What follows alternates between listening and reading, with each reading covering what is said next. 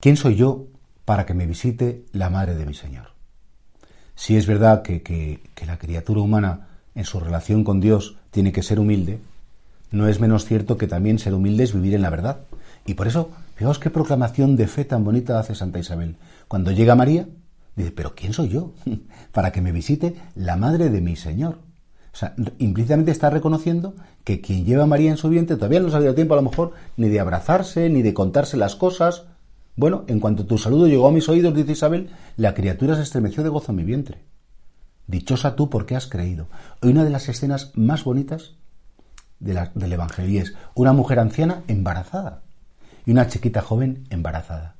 Y que sin, sin palabras, solo con miradas, solo con el tono de su voz, se dicen muchas cosas. Se encuentra por primera vez Jesús con el Bautista, se encuentra también por primera vez después del embarazo María con Isabel, y se produce ese milagro de comunicación de las cosas divinas sin palabras explícitas.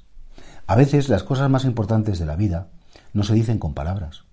Las cosas más importantes de la vida se dicen con gestos, se dicen con actitudes, se dicen cuando una persona está en su sitio y aguanta todo y a lo mejor pues sigue sonriendo y está en su lugar y tendría mil excusas a lo mejor para marcharse, quejarse, decir y sin embargo muchas veces el silencio de tantos millones de hombres y de mujeres que están en su familia, que aceptan las cosas, que saben, mm, bueno, pues que los demás se pueden apoyar en ellos, es el modo más bonito de decirte quiero que millones de palabras. Dice el refrán español que obras son amores y no buenas razones. Decir a alguien te quiero mucho es muy fácil, pero que después que mis obras manifiesten el amor, eso es lo que es realmente difícil.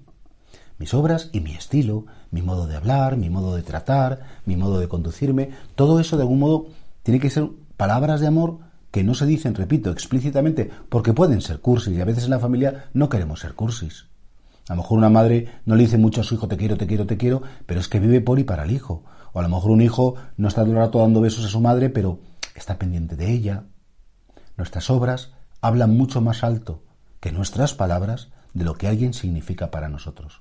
Y por eso sí, hay ausencias que duelen, claro que sí, y por eso hay presencias que a veces no valoramos, y hay alguien que está muy cerca de nosotros y siempre estamos pendientes del que falta y no valoramos aquel que está tan cerca de nosotros. Yo creo que la escena evangélica de hoy es para que nos preguntemos, mis obras, ¿qué dicen de mí? ¿De quién estoy pendiente? ¿Solo de mí mismo? ¿Solo de mis planes? ¿Solo de mis gustos? ¿Solo de lo que me apetece? ¿O yo con mis obras manifiesto que los demás me importan?